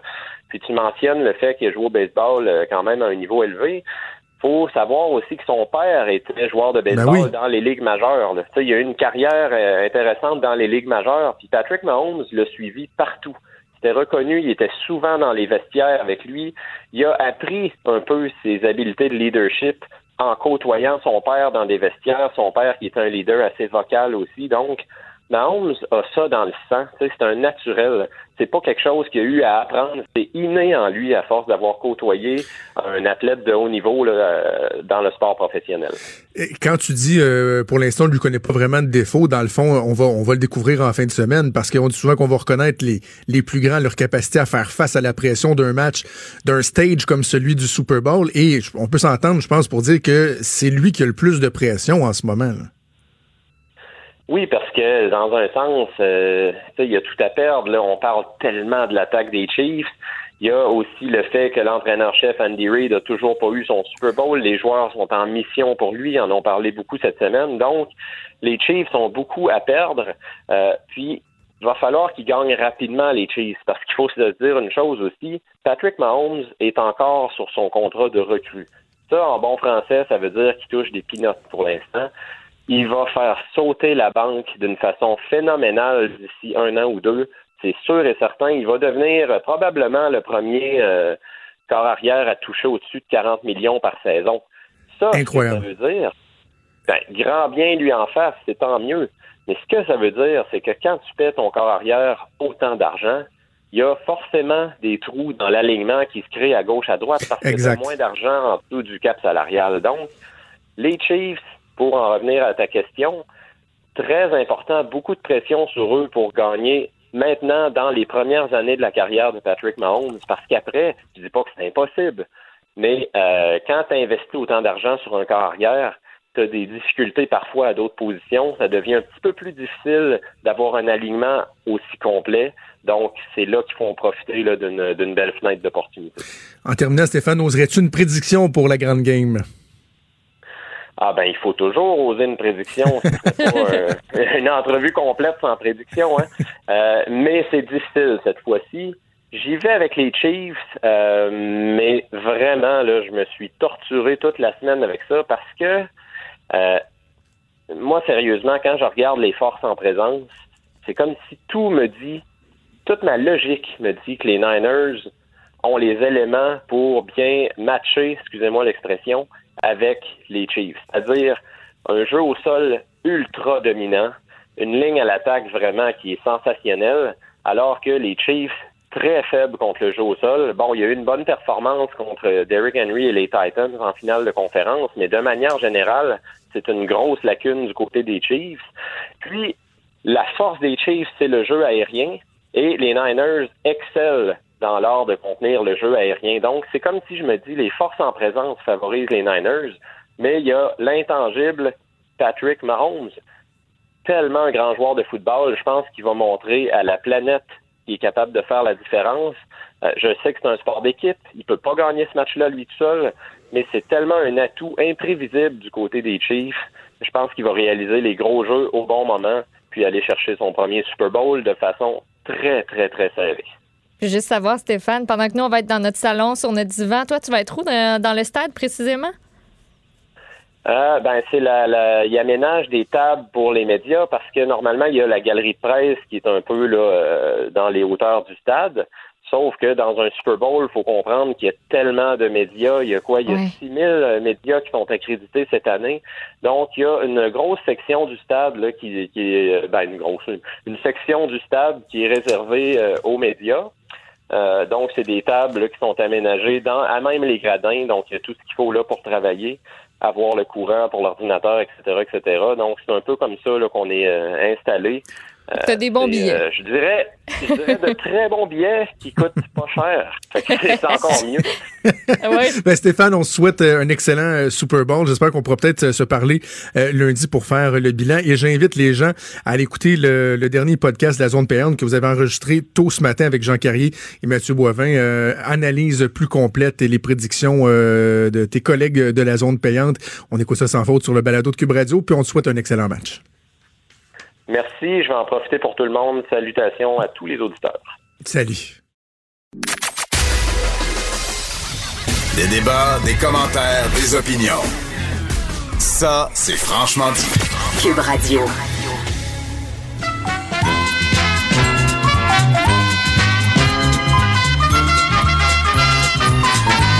Oh oui! Oh oui! C'est la gang. Showtime! Bienvenue à cette première édition du quiz euh, Super Bowl de Franchement dit. Animé par euh, l'inimitable euh, Mathieu Boulir. Bonjour Mathieu. Allô? Et euh, les concurrents aujourd'hui, Maude Boutet. C'est mon rêve. J'aime tellement ça, les quiz, à défaut d'aller à la poule. Come on down, Maude Boutet! Ça vient en courant, puis là, il y a maman Marjolaine qui est dans l'estrade avec une petite pancarte. Oui. Hugo, ma fille. Yes! Et moi. Moi, c'est moi l'autre candidat. Alors, je, je te laisse euh, les clés de char, euh, Mathieu. Profitez-en là, pendant que vous êtes heureux. Ça sera peut-être pas le cas dans 10 minutes. Alors, juste expliquer qu'on fait vous un, pas eu une bonne réponse. on fait un quiz Super Bowl et euh, comme les réponses peuvent être très difficiles, on a décidé de la jouer Price is Right. C'est-à-dire que pas de choix de réponse. On n'a aucune idée, puis on s'entend que des fois, je pense que ça va être des chiffres astronomiques, fait que ça se peut qu'on soit totalement dans le champ, mais on y va à la Price is Right, c'est-à-dire que c'est le, le, le, le guess, le, le, choix, le- la réponse plus plus près. Mais si tu vas au-dessus, tu perds. Et si les deux, on est au-dessus, ben c'est le plus le moins pire des deux. Exact. Y a-tu quelqu'un qui tient euh, les on- points, là? Mathieu, Et on arrête points. le, on arrête le Exact. quiz au moment où je prends les devants. Pardon, je ne crois pas. Prête, hein? OK, Mathieu. Tout le monde écoute le Super Bowl. On va parler de code d'écoute. Selon vous, aux États-Unis, dimanche soir, combien de personnes seront arrivées devant leur téléviseur? Aux États-Unis, je prends les codes d'écoute de l'an passé parce que vous comprendrez qu'on qu'on les a pas encore, là, évidemment. Donc l'an passé, il y avait combien de personnes qui écoutaient le Super Bowl aux États-Unis? Pour vous donner une petite idée, qui vous en donne pas une de toute façon, au Québec, on parle de 1,6 million l'an passé. OK, on va alterner qui, qui donne sa réponse en premier. Et comme tu es la plus jeune, je te laisse euh, les honneurs. Alors, j'opterai pour 29 000... euh, de- non, attends, non, 30 millions. Oui, tabarouette. Non, regarde, je, pense que je vais la jouer safe, là. Je vais dire, euh, juste pour être sûr d'être plus proche d'elle, je vais dire 70 millions, mais j'aurais probablement plus dit dans les 100 quelques millions de codes d'écoute. La réponse, 101 millions. Hey, c'est ta, c'est ta première. Ça va être ta dernière aussi. hein. Avec une pointe à au-dessus de 110 millions. Ma, ma logique étant qu'il y a quoi 300 millions d'Américains, puis je me dis il y a facilement plus ou à peu près un sur trois qui, qui l'écoute. C'était- Ça a été ça mon, mon Moi, j'avais pas de processus. Et au Canada, il y en avait 9 Pression, millions pour votre info. OK, 1-0 pour moi. 1-0 pour moi. Le, les publicités, hein, c'est un rendez-vous. Beaucoup euh, écoutent le Super Bowl pour les pubs, hein, parce que c'est pas tout le monde qui aime le Et nous, on ne pourra pas les écouter en direct cette année. Merci CRTC. Combien, oui, effectivement. Combien va se vendre un 30 secondes? 6 millions. Maude? Euh, un 30 secondes va se vendre 10 millions. La réponse, 5,6. Et Maud, t'as dit 10 millions. C'est peut-être ton subconscient parce que le 60 secondes, il y avait un deal. C'était 10 millions pour 60 secondes, mais j'ai demandé le 30 secondes qui était à 5. Fait que j'ai point 5 points dans le fond. C'est ça qui est le fun. 0. 2-0. La bouffe maintenant. Oh. Pendant le match, on mange, c'est sûr. Hein? Là, il y a au-dessus de 100 millions de personnes aux États-Unis qui vont regarder ça. Là. Les gens ont faim, les gens mangent. Puis là, tout le monde prépare déjà son repas du Super Bowl. Selon vous, en termes de croustilles, Ben, combien de livres Hey, là, on va se planter. de croustilles vont Des être livres. consommés aux États-Unis? Des livres, pas des tonnes. Des, combien de livres? Combien de livres? Là, je sais pas c'était qui a commencé. fais le lotus. Maude a fait la pause du lotus. Euh, alors, je vais y aller avec 29 999 livres. 29 999 livres. Moi, je vais y aller avec euh, 100 millions de livres. Trop loin. C'est 11,2 millions. Ah, shit! Réponse. Bonne réponse à Maud. Ouais. Combien, combien t'avais dit, toi? 29 999. Puis c'était 11 millions. Fait que T'étais dans le champ solide, là. C'est ça le pire, là. Votre repas préféré pendant le Super Bowl, qu'est-ce que tout le monde mange? Chicken wings. Des nachos. Mais c'était pas ça la question, là. Ouais, nachos aussi, effectivement. Chicken wings, bonne réponse! Non, non, non, non, c'était pas la question. Combien d'ailes de poulet seront vendues Le aux. États-Unis toujours? L'Association des producteurs de poulet, là, j'ai débaptise peut-être un peu, a même émis un communiqué au Canada pour donner le chiffre. Mais je pense que si je vous le dis, ça va vous donner une idée, mais je vais vous le dire. 75 millions d'ailes de poulet au Canada. Canada? Ils ont même émis un communiqué, là. OK. Euh, je vais y aller avec. tu sais, c'est, vraiment, là. C'est n'importe quoi. Mais vous Euh, savez quand même qu'au Canada, c'est 75 là. millions. Ouais, ouais. 2,3 milliards d'ailes de poulet. C'est bien débile. 145 millions. C'est 1,2 milliard. Ah! Mais voyons! Caroline, t'es donc bien chanceuse! c'est 2 à 2. ben oui! J'ai peut-être, j'aurais dû dire Ben un oui. milliard. 1,2 milliards. C'est vrai. J'étais, convaincu que c'était des milliards. Hey, ça en fait des ailes de poulet. Mais j'étais 1,2 plus proche que toi. C'est dommage juste jeu. Qui c'est qui a pensé à faire ça de même? C'est ta faute en plus. C'est quoi? C'est toi qui as décidé qu'on faisait ça de Je même? sais, je sais. J'adore ce concept. On va parler de pizza maintenant. Combien de pizzas seront vendues?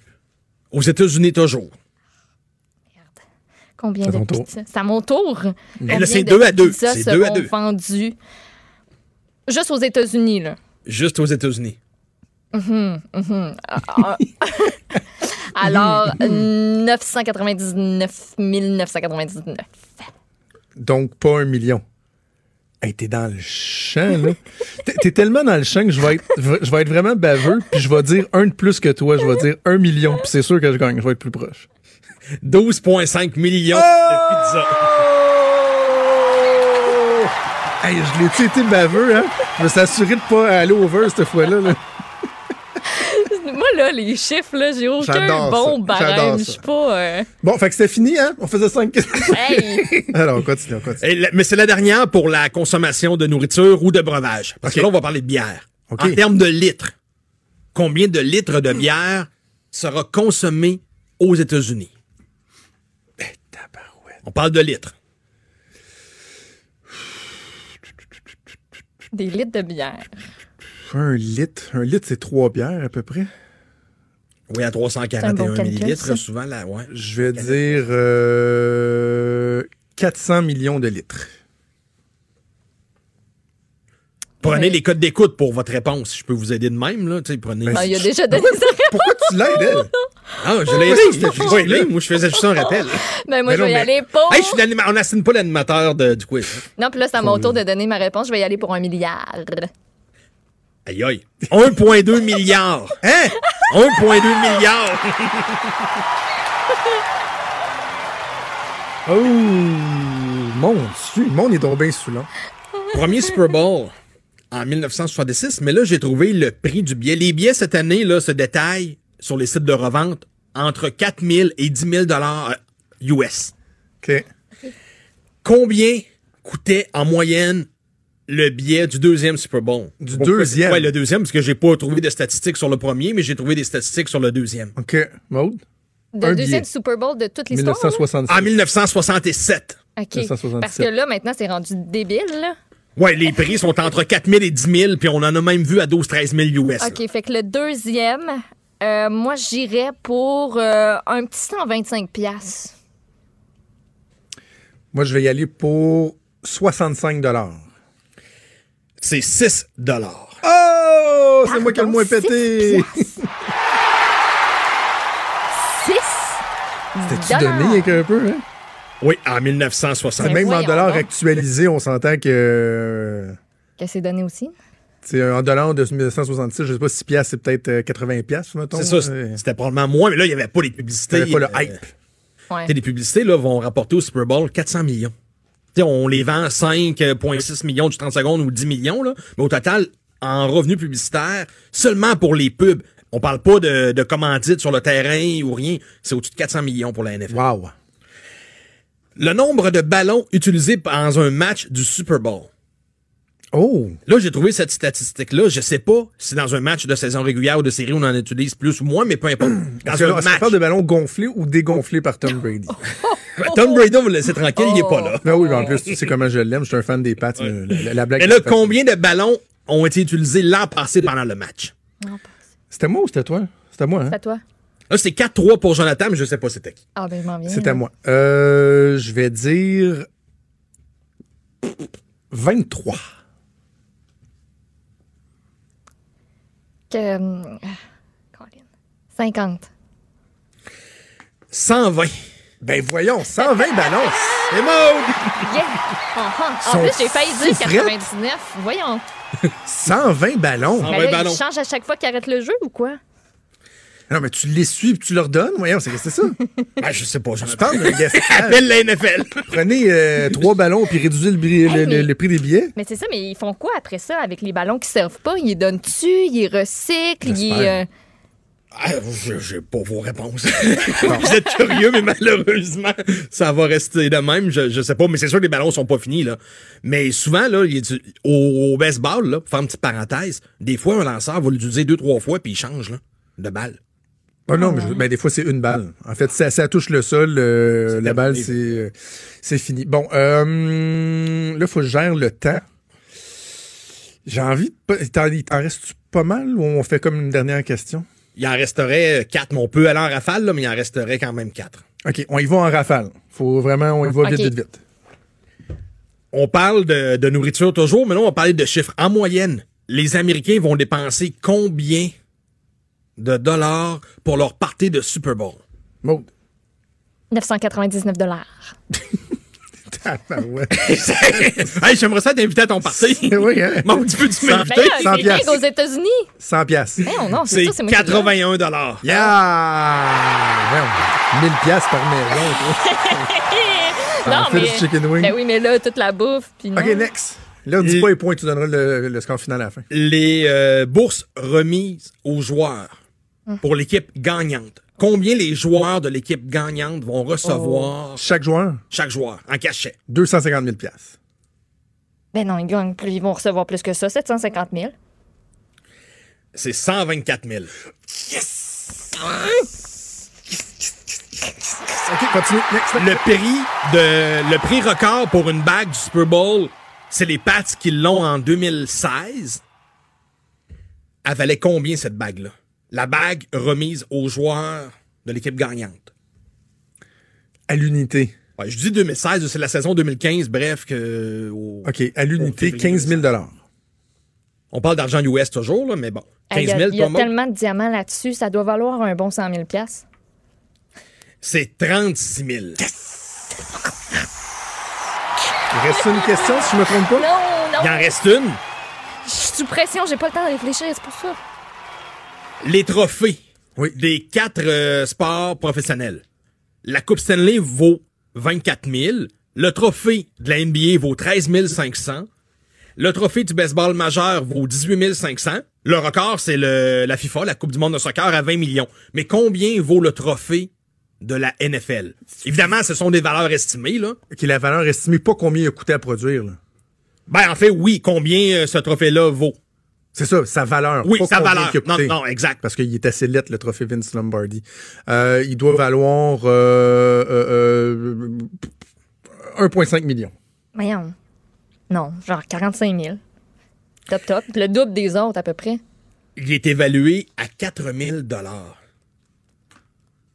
Non, mais c'est ça, mais on parle, on, c'est ça, mais on parle. Non, non, mais c'est, c'est, t'as pas bien répondu à ma question, je m'excuse, là. C'est, c'est sa valeur, c'est le matériau, là. Ben oui. Ben c'est ça, ma question c'était combien il a coûté à faire Ben, grave, ou sa moi, valeur dans le sens de ce qu'il représente. Bye. C'est moi qui ai OK, le point. ouais. Bye. Ben c'est pas grave, ça change rien. Est-ce que tu voudrais nous donner le score, s'il te plaît, Mathieu? Tellement baveux. 7 à 5 pour Jonathan. Parce que la fin, c'était un rappel, j'étais sous pression, j'avais pas le temps de réfléchir. Je... C'est là qu'on reconnaît les grands. C'est comme Pat Mahomes. tu sais que moi, une game de tic-tac-toe, je prends ça au sérieux, hein? Fait que je voulais vraiment gagner. Si je l'ai vraiment gagné. Vraiment, Oui, juste parce que c'est contre toi. Hey, Mathieu, un gros merci. Merci, merci Ben, ça Mathieu. fait plaisir. Un gros merci. On va faire une pause, on va respirer par le nez. On va revenir euh, terminer la semaine avec Des. Bougez pas.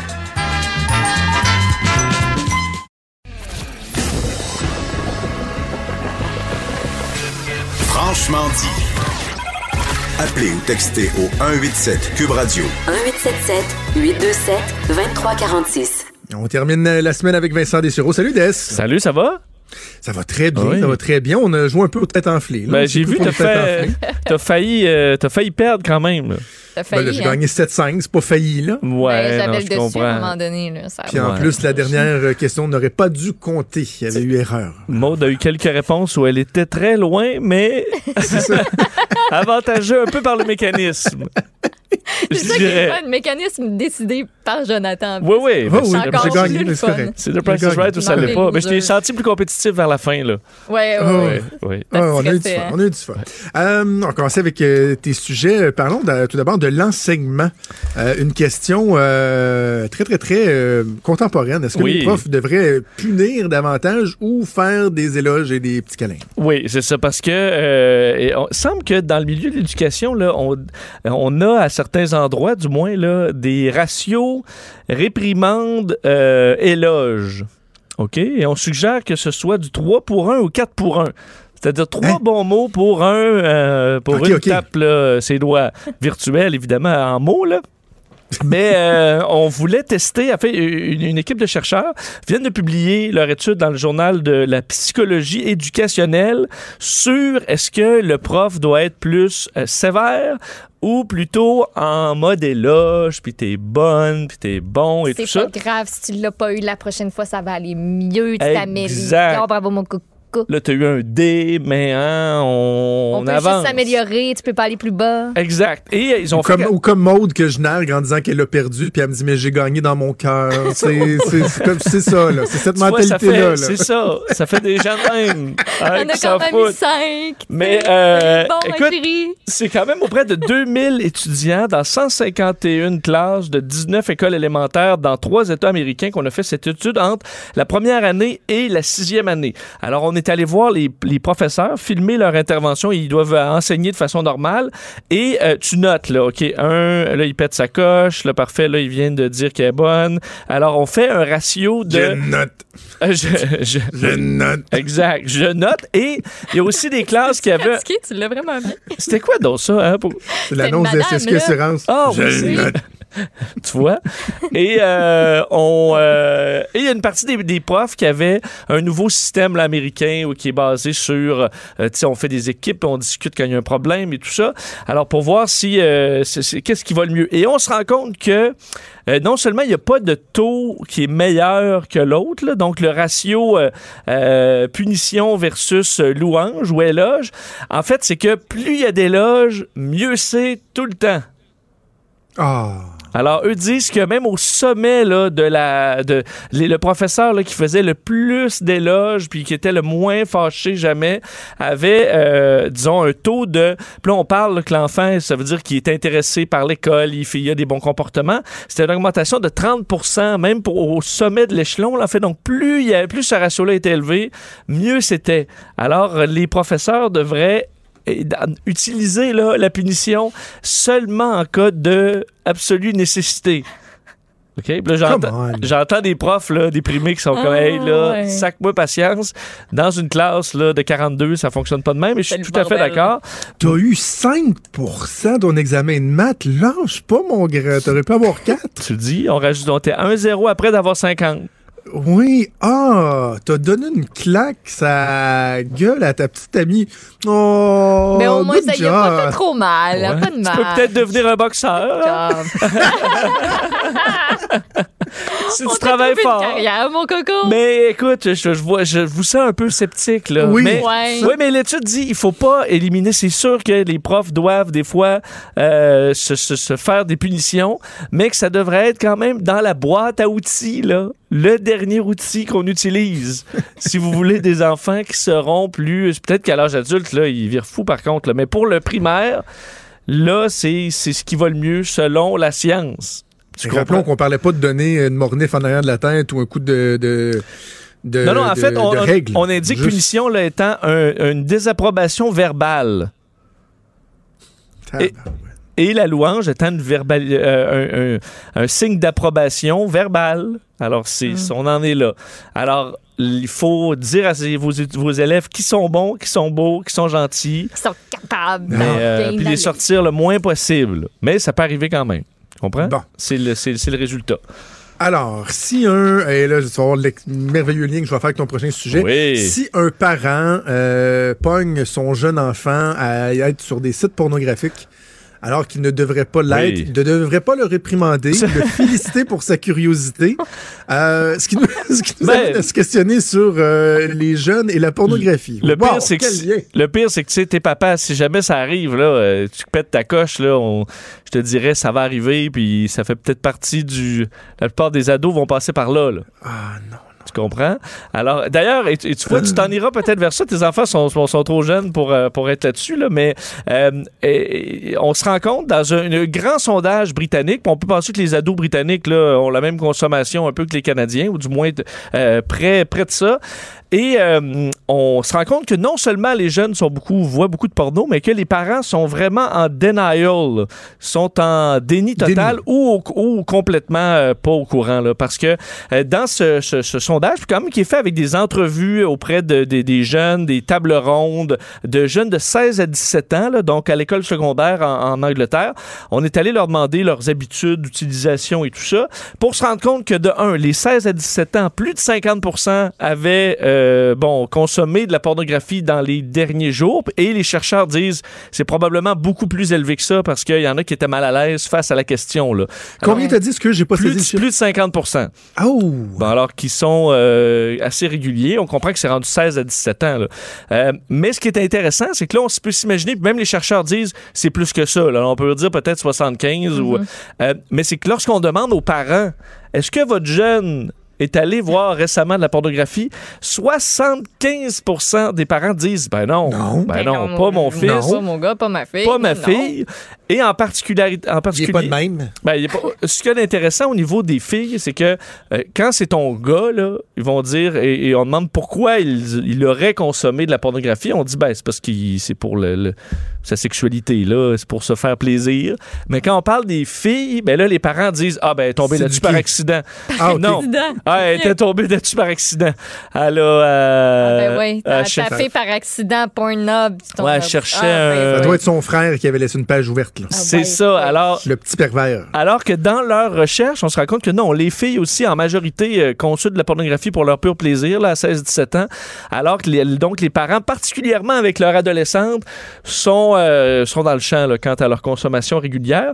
Et euh, on dit que les jeunes Britanniques vont particulièrement chercher ça aussi pour savoir un peu, surtout plus jeunes, là, savoir c'est quoi, parce qu'ils n'ont pas de cours d'éducation à la sexualité, semble-t-il, ou du moins c'est mal fait euh, en, en Grande-Bretagne, et que dans les effets euh, secondaires, sans dire si c'est positif ou négatif, mais ils disent que les jeunes pourraient savoir plutôt s'ils sont gays, lesbiennes ou bisexuels, hein, parce qu'ils Ben, se, retrou- effectivement. ils se retrouvent sur- et là ils se rendent compte que Parce la qu'ils ont accès à l'éventail euh, complet, puis. ils c'est ça. Ils vont se rendre ça, ben compte ça, en allant voir la ça. pornographie euh, hétérosexuelle Ouais. comme leurs petits amis que ben ça m'intéresse pas et ils vont pouvoir essayer d'autres choses. Hmm. Et là, ils disent pas que si c'est bon ou mauvais, mais ils disent que c'est un effet secondaire ou du moins euh, de, de, de cette euh, bon cette accessibilité à la pornographie. Alors et pour ce qui est de l'image corporelle, C'est comme d'avoir le menu d'un restaurant avant de te présenter au restaurant. Tu sais, ça donne une idée de ce que tu vas commander. tu as une idée ouais, tu vas prendre le le le le, le, le- le dipping bon, aux ça, épinards. c'est là. bon. Ouais. Bon, et euh, Le dipping On aussi. fera pas de jeu, on fera pas de jeu de mots. On va, on va Bon. arrêter là. Et euh, ce que je- euh, au niveau de l'image corporelle, hein, ça aussi c'est très d'actualité. On leur demande est-ce que la pornographie ça leur amène à avoir des tu sais, à se poser, à se trouver inadéquats au niveau corporel? Et non, ils disent que ça, c'est tout est à Instagram. là. La Ah oui. partie euh, je, me, je me compare puis je suis pas correct, c'est euh, les réseaux sociaux réguliers. La pornographie, ce sera davantage une inquiétude par rapport aux performances, là, ce qu'on connaît. C'est-à-dire, en- particulièrement chez les jeunes filles qui se disent, OK, ben, on voit ce que les, les petits gars euh, de, no- notre classe regardent, puis on se dit, OK, est-ce que euh, je vais vraiment avoir à faire ça? Ça, c'est l'effet source de c'est l'effet stress. le plus pervers, je trouve. là. Tu sais, Ouais. De, de normaliser des pratiques sexuelles un peu là. C'est ça. Alors que la partie corporelle, ce sera vraiment, c'est une autre, euh, c'est un autre dossier sur les réseaux sociaux, mais là-dessus sur la performance. Quoique le petit, le garçon de 16-17 ans, ça se peut que sa propre performance euh, soit, soit pas à la hauteur de ses espérances aussi. Là. Hein? C'est drôle parce que je pense que j'ai écouté cette semaine euh, le dernier spectacle de Kevin Hart sur, euh, Oui. sur Netflix. Et euh, il y a une blague qui va en ce sens-là. Là. Tu sais, qu'à un moment donné, avec sa femme, il a décidé d'essayer quelque chose qu'il voyait sur des vidéos. Oh. Puis que la femme avait donc ben de l'air d'aimer ça, tu sais. Puis que sa femme a dit Qu'est-ce que tu fais là, euh, c'est ça, c'était pas concluant. Ça avait mal C'est pas une bonne idée là, de penser que ce qu'on voit dans les films, euh, c'est euh, quelque chose de souhaitable. dans C'est sûr que quand, ouais, c'est sûr que de faire répondre, qu'est-ce que tu fais, c'est, c'est, Ça part mal. ouais, ça casse un moment là. Hein? Un peu. Oui, quand même. Alors, c'était tout pour le sondage? Ben, c'est tout pour le sondage.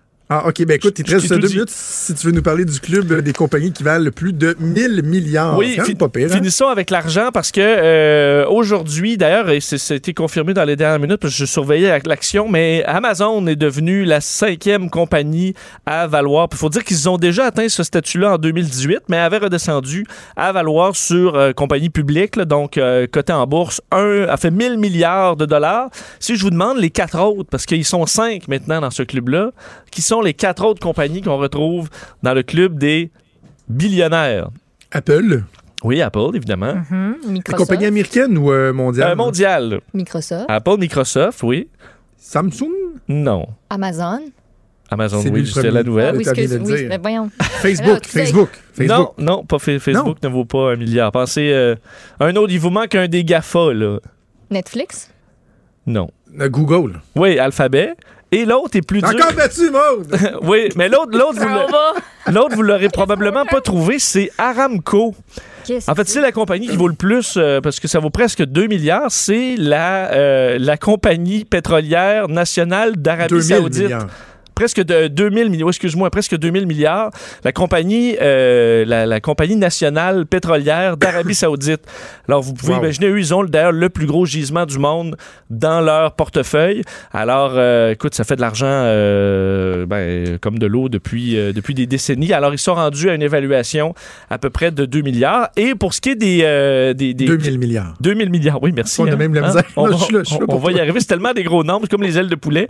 Et juste dire, les, les autres qu'on retrouve dans le marché américain, donc on parlait d'Apple, Am- Microsoft, Amazon, on s'inquiète quand même parce que dans le top 5 là, du S&P 500, ils sont tous là.